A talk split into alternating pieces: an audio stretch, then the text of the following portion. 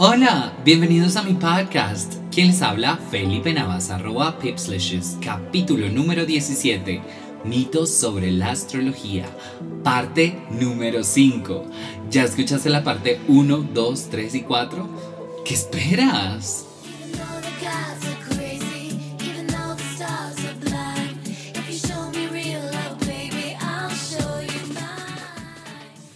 Existen personas que se les puede marcar más su ascendente, su luna que su sol, o más su sol que su ascendente o su luna o viceversa.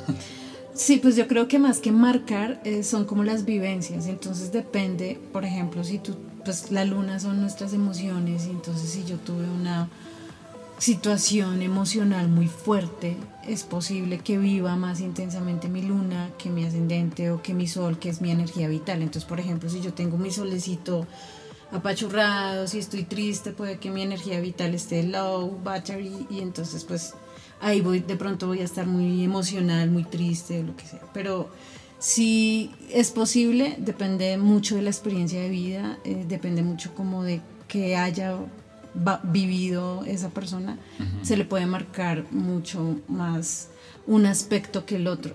Ok. Eh, hay personas que son muy luna, muy su luna. Las, las personas que son muy mamás, por ejemplo, no necesariamente que tengan hijos. Ujú. Eh, hay personas, por ejemplo, que son súper mamás en el trabajo. Como que tiene un aspecto más maternal. Sí, entonces que son, entonces por ejemplo hay personas que no son jefes, sino son como las mamás de sus empleados.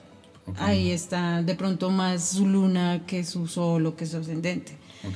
O hay gente que es mucho su sol, mucho su vida, su presencia, su identidad y de pronto no viven mucho sus emociones. De- depende mucho, creo que es.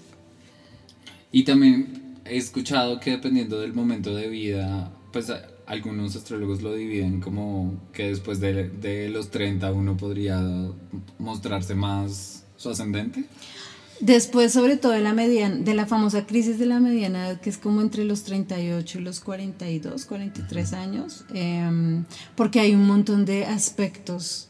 Tú comienzas como en, a los 30, Saturno pasa por tu Saturno natal y, eh, y a medida que uno madura, pues también va viviendo su vida desde diferentes maneras y se supone que si el ascendente es como al final de la vida que tú lo terminas y lo logras integrar. Hay gente que lo integra muchísimo antes porque tiene situaciones extremas que los llevan a vivir em, ese tipo de situaciones pues diferente. Ok, pues lo que quiere decir que dependiendo también de la situación y la circunstancia, ah, puede hacer que uno madure mucho más rápido que esperando la primera o la segunda vuelta a Saturno, dijiste. La primera, porque La la, primera. segunda es como a los 60 años. Ah, ok, no. Entonces la primera. Pero hay gente que tú conoces personas que uno ve como nunca maduró, o sea, Ajá.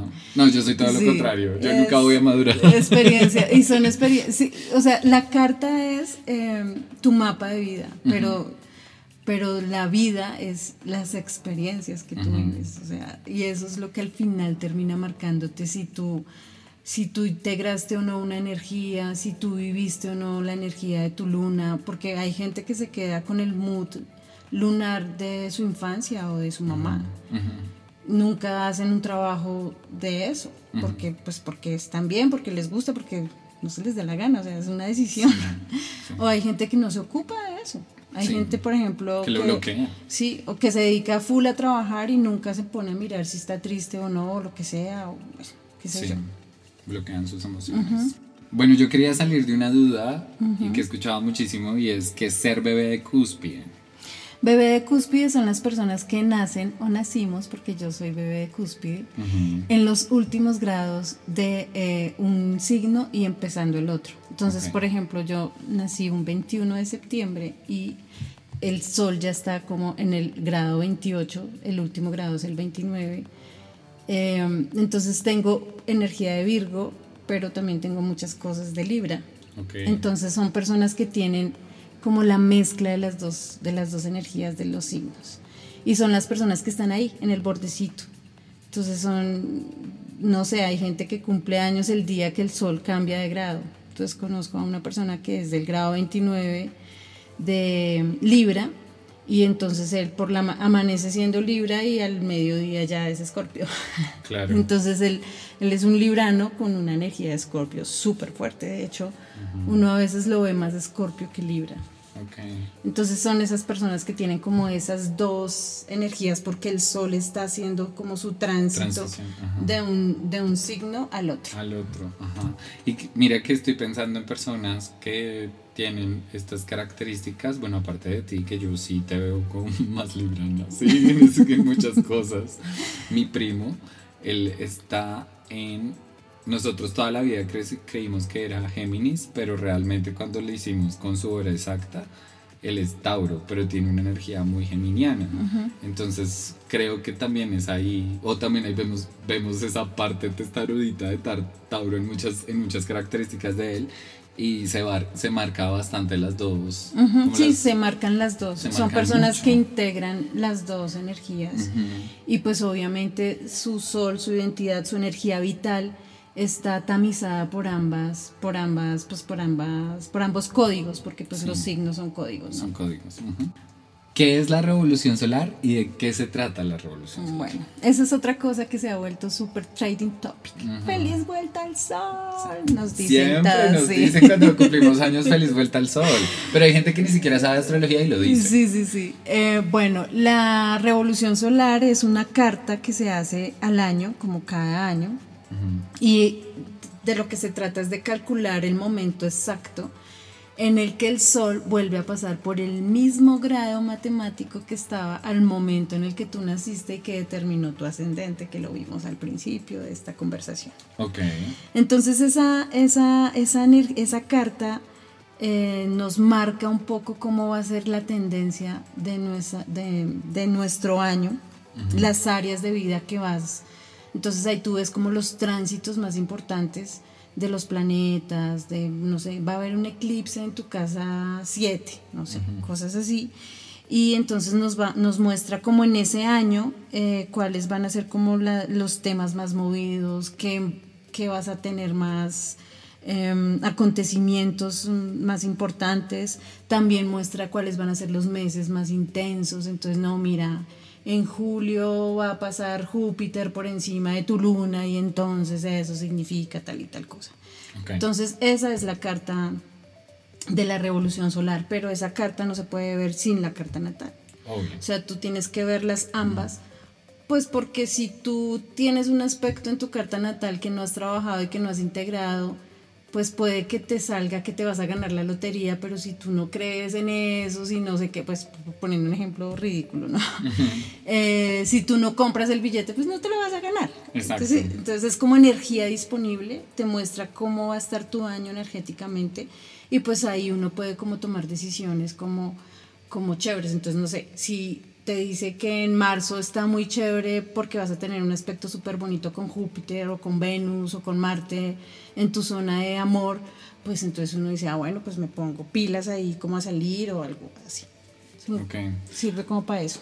Pero ¿recomendarías hacer que las personas se hagan una revolución solar o es mejor como vivir las experiencias y dejar que el futuro fluya? Yo creo en ambas cosas, ¿sabes? Ajá. Eh, las primeras veces que yo me hice eh, revoluciones solares um, generaba mucha expectativa. Mm. Entonces como, "Ay, me va a pasar tal cosa. Y cuando veía que no me pasaba, entonces me frustraba un poco. Pero también yo Pero considero también- que la lectura no estaría tan correcta porque no, no en el sentido de que esté desmeritando el trabajo del astrólogo, ¿no? No, no, no. Sino que estoy diciendo que un astrólogo, desde mi punto de vista, Ajá. esto es totalmente respetable, no te puede decir cosas tan específicas que te van a pasar exactas, sino más bien que la energía trabaja para que pueda pasar. Exacto. Y por eso eh, no me gusta la astrología predictiva. Ok. Cuando tratan de predecirte o de determinarte. Y por eso he aprendido que tendencia no es sentencia. Entonces hay una tendencia a que te va a ir bien en el trabajo. Aprovechala. Pero no es como te va a ir bien en el trabajo, entonces me siento a no hacer no nada porque me va a ir bien por obra y gracia de la luna y de Júpiter y las estrellas. Perfecto Es- es- y bien dicho, y es algo que quiero que les quede claro. O sea, nosotros no podemos ser tan perezosos porque nos hayan dicho o porque escuchemos a un astrólogo decir que va a pasar ciertas cosas o que te van a pasar ciertas cosas, porque De eso también se trata la revolución solar, pero yo lo veo más de cuestión energética, que la energía predomina para que pueda suceder cosas, pero depende de ti si mueves el culo o no para que te fluyan las vainas. Sí, es como, la, para mí la revolución es como cuando tú armas un viaje y sabes, eh, me voy para Santa Marta y va a hacer sol. Va a estar el clima súper chéverísimo para broncearme. Pero si me voy para Santa Marta y me quedo echada en el hotel haciendo mal la cara y nunca salgo al sol y me devuelvo a Bogotá blanca, pues no voy a renegar del clima porque fue que yo no hice nada por más de que hubo sol. Es eso, la, la revolución solar es un poco eso. A mí me parece chévere como para ir sabiendo cosas. Eh, en lo personal, eh, me gusta como saber, eh, como la carta te marca un poco eh, cuáles van a ser esos- esas áreas de tu vida que van a estar como más movidas. Entonces, digamos, a mí me gusta hacérmela para ver cuáles van a ser esas cosas que, que se van a mover mucho durante ese año y saber si las quiero o no las quiero trabajar o qué quiero hacer al respecto. Claro. Pero también me parece súper chévere como dejar que la vida fluya. Y de hecho eh, he estado aprendiendo mucho que entre más se desapega uno y, de verdad permite que fluya, y yo sé que es una súper frase cliché, eh, pero las cosas pasan. Entonces como con unas certezas también. Sí, de acuerdo. Ya habíamos hablado de la revolución solar, ahora quiero preguntarte qué es la revolución lunar y de qué se trata. Bueno, la revolución lunar es mensual. Porque es lo mismo, es cuando la luna pasa por encima de tu luna natal. Y pero como la luna se mueve tan rápido, pues es como mensualmente la luna está pasando por encima de nuestra luna natal. Hay ciclos de manifestación lunar que también se trabaja mucho con, ahora está como también muy de moda, que la luna nueva en no sé dónde, que la luna nueva en sí sé más, y entonces pues uno también decide si quiere trabajar esos ciclos de manifestación. Pero la revolución lunar es, por ejemplo, tú que tienes la luna en Escorpio, cuando la lunita, cuando tú sepas que la luna está pasando por Escorpio, pues no sé, ese día darte un poquito más de atención extra, ver esa luna tuya que le gusta y hacerlo. Por ejemplo, yo trato de hacer eso eh, casi todos los meses, no siempre la logro porque a veces tengo mucho trabajo y además mi luna es trabaje, trabaje, trabaje. es lo que me da felicidad. Entonces, pero sí es como que tú sepas eh, cuál es la cuál- qué es tu luna y emocionalmente qué te gusta. Entonces tengo una amiga que es luna en Tauro y que va a escuchar esto y a ella le encanta comer delicioso. Entonces, es una forma muy bonita de nutrir tu luna, irte a comer un postrecito rico, eh, o irte a darte un masajito. La gente que tiene la luna en Pisces le encanta como meterse en, en una bañera, o irse a la piscina, o irse al mar. Eh, la gente que tiene la luna en tierra les gusta como salir a caminar. O la gente que tiene la luna en Géminis le encanta hablar y hablar y hablar y hablar, como yo en este momento. Yo no tengo la luna en Géminis. Pero es eso, es como, a mí me parece chévere poderlo ver y poder eh, dedicarte un día a alimentar tu mood emocional. Pero pues es una cosa que uno debería hacer siempre. Sí. Eh, y también están esos ciclos de manifestación que son de luna nueva a luna llena y que hay gente que hace como todas unos rituales y que depende de dónde caiga la luna, entonces que voy a manifestar y que la luna en Pisces es esta cosa y que la luna en Aries es esta, es esta otra. Entonces, pues eh, puedes trabajarlo como en ese tema de, de ciclos de manifestación, pues además la luna es nuestro ciclo, digamos, el ciclo de la naturaleza está muy conectado con los ciclos de la luna, los ciclos de las mujeres están muy conectados con los ciclos de la luna. Eso quería hablar re- referente al ciclo menstrual. Sí, el ciclo menstrual Está, está, está relacionado con el ciclo lunar. muy relacionado con el ciclo lunar, em, porque son como los 28-30 días. Así que hombres escuchen, no solo las mujeres cambian. Los hombres también. Los hombres también. Total, los hombres también. Los, los hombres no menstruan, pero joden. Pero joden, jodemos. nos. Pero sabes que estaba pensando que ya últimamente le pongo más atención en qué momento del mes está la luna en escorpio y me pongo mucho más trascendental, casi Sí. no me da sueño, me pongo súper cachondo. o sea, Sí. son cosas muy de la luna escorpio. Así es. No, y, y además también, eh, ya que mencionas el tema del ciclo eh, menstrual, sí he visto últimamente en redes mucho la cosa de que, ay, que la mujer está menstruando y entonces está histérica y es inmamable y ta, ta, ta. Y no necesariamente es así. Eh, yo creo que hay mujeres que tienen sus periodos súper tranquis y, y yo siento que más que más que cualquier cosa, si tú aprendes a conocerte, conectar con el cuerpo es muy bonito. Sí. Y eso hace que tú tengas muy claro en qué ciclo estás, en qué momento estás. Físicamente, si tú haces deporte juicioso, o sea, no que seas un deporte, un deportista ultra fantástico, pero si tú haces deporte, sabes que hay unos días donde tienes más fuerza que, que- otros otros. y a veces coincide con la luna o a veces no, o, mejor dicho, no, no soy yo, es la luna, también puede usarse como pretexto, ¿no? Ujú. Pero sí es, el, el ciclo lunar es eso. Y es una energía que yo siento que es mucho más fuerte porque está más cerca a nosotros. Sí. Es una, una energía que se siente demasiado fuerte. Y no es coincidencial que nuestros antepasados sembraran con el ciclo lunar, eh, tuvieran relaciones con el ciclo lunar, se cortaran el pelo con el ciclo lunar.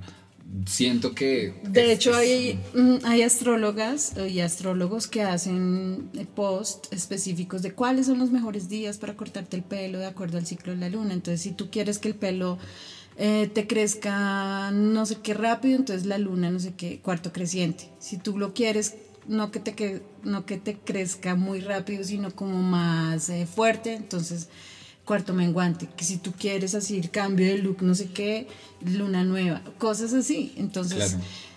yo creo que es volver un poco a lo que somos como humanidad y estamos conectados de, de muchas formas y suena muy hippie y se burlan de nosotros y como, ay, sí, cállate. Pero pues es que es, es, lo que, es, es lo que es. Y lo siento. Y lo que todo es que las personas que no creen lo sienten, pero para llevarnos la contraria no lo manifiestan. O dicen que es otra cosa. Y no sé, las personas que viven cerca del mar hablan mucho de las mareas cuando la luna está muy cerca de la tierra, Sí. de cómo se mueve el mar. Eh, de hecho, eh, hace poco, bueno, no sé, eh, cuando hubo esa, ese barco gigante, no sé si es el término adecuado, que quedó metido en ese, en ese canal y que paró el tráfico de un montón de... eh, en un momento de marea alta, que la luna estaba llena, se pudo mover el agua de tal forma que se, des- que se, se estrabó un poquito eso. Entonces uno dice como, hey, ahí está. O sea, créelo o no, burle, burlense o no, pues ahí está. Yo sé que en la astrología para determinar si soy compatible o no con mi pareja o con la persona que yo esté saliendo, hay que mirar muchísimos aspectos. Y aspectos mucho más profundos y no tan superficiales de los cuales voy a nombrar ahorita. Pero sé y tengo entendido que son muy importantes la Luna, Venus y Marte. ¿Es verdad esto? Sí. Eh, pues la luna, porque como ya lo hemos dicho, pues es nuestro mood emocional. Ujú. Eh, de hecho, conozco personas que tienen, digamos, soles que supuestamente no son compatibles. Y digo el supuestamente porque yo sé que si hay unos temas de compatibilidad, porque si es un signo fijo, que si es mutable, que si es de tierra, que si es de agua, yo sé que toda esta cosa simbólica tiene un significado y tiene una razón de ser. Y hay unos más compatibles que otros. Pero, por ejemplo, eh, pueden tener dos, dos signos que en teoría nada que ver, pero resulta que tienen la misma luna. O sea, la luna en el mismo signo más bien. Y terminan súper en- entregados y enamorados y felices por, por siempre. Entonces la luna es súper importante porque nuestro mood emocional. Venus es la forma Venus simboliza lo que nosotros deseamos y cómo nos relacionamos, lo que nos llama la atención, lo que, Nos apasiona. lo que nos hace sentir deseo. Deseo no solamente el deseo carnal, sino deseo. Entonces Venus, donde tengamos a Venus y si hay aspectos en Venus, es importante. Y vuelvo al ejemplo de Piqué y Shakira, que tenían alguna cosa ahí entre la luna y Venus. Eh, y fíjate, era la emoción del uno con el deseo del otro y que se supone que es una cosa así súper chévere Y para, para que y de hecho la relación de ellos al inicio era súper intensa, ¿no? Pues Sí. lo que muestran en la prensa, ¿no? Obvio. Eh, y lo que mostraban así súper la entrega y cómo se dieron las cosas y cómo se conocieron y tal. pues ahí había una compatibilidad. Que a largo plazo esa compatibilidad funcione o no es otra cosa. Es otra cosa total. Pero sí, sí marca cosas. Entonces, por ejemplo, Venus y Marte son llamados también eh, como los amantes cósmicos. Y si hay buenos aspectos entre tu Venus y el Marte de tu pareja, es posible que haya un buen feeling. Por, e- por ejemplo, si tienes un Marte en fuego y una Venus en fuego, pues puede haber una química así súper sexual, deliciosa. Eh, o si hay una cosa muy en aire, los dos súper románticos. Eh, Si, por ejemplo, si comparten el mismo signo, es posible que haya buena compatibilidad entre las personas, entre un Marte y entre un Marte y un Venus. Lo mismo si son signos opuestos o O complementarios. si son signos opuestos o complementarios. Perfecto.